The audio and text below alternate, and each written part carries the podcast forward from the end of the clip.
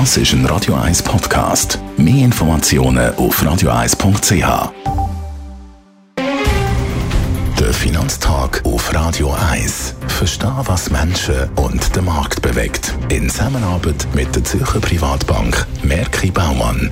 www.merkibaumann.ch wir reden mit dem Gerard Biasco über das Thema, das im Moment alles dominiert, die Inflation. Schauen wir da auf Europa, Gerard. Was sind die Tendenzen der europäischen Konsumentenpreise? Ja, der Konsens der Ökonomen hat natürlich damit gerechnet, dass die Inflation wirklich weiterhin ein Thema wird und dass wir ungefähr ähm, 7% Inflation werden gesehen. Im ablaufenden Monat hat man geschätzt 7,8%. Aber einmal mehr hat die Inflation negativ, das heisst gegen oben überrascht. Die Gesamtteuerung der Konsumentenpreise in der Eurozone ist um 8,1% angestiegen. Um 8,1% angestiegen. In Deutschland sogar 8,7%. Wir sehen also, dass die Teuerung, die Inflation als Thema weiterhin dominiert und natürlich ganz wichtig ist für die Anleger. Was sieht man in dieser Kerninflation? Kerninflation ist ja die Inflation ohne die Energiepreise wie Heizen oder Benzin, ohne äh, Preise der Lebensmittel. Und das ist etwas, was für die Europäische Zentralbank sehr wichtig ist, wenn man dort die Tendenzen anschaut. Dann sehen wir, wieder angestiegen, von 3,5 auf 3,8 Prozent. Das ist bis jetzt in den europäischen Ländern eigentlich weniger das Thema gewesen als in den USA.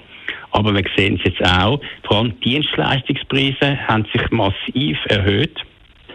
Und auch wieder mehr als erwartet, kann man sagen. Übrigens, die Energiepreise sind zum äh, Vormonat 40 Prozent angestiegen. Nahrungsmittelpreise sind fast 8 Prozent angestiegen. Und äh, in Deutschland zum Beispiel sind Nahrungsmittelpreise um 11 Prozent angestiegen. Aber Kerninflation eben auch angestiegen.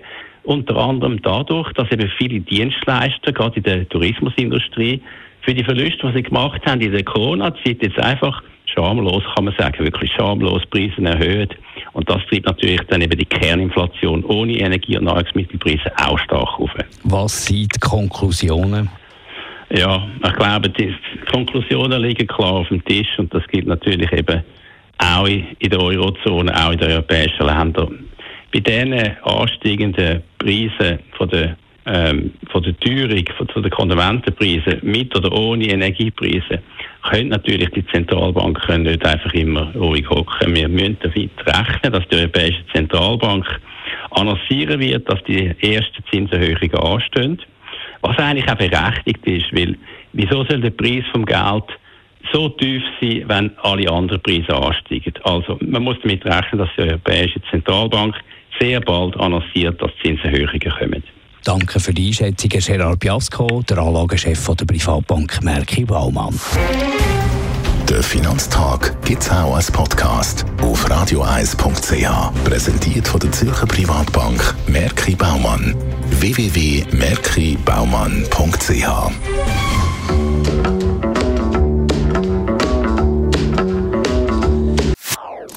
Das ist ein Radio 1 Podcast. Mehr Informationen auf radioeis.ch.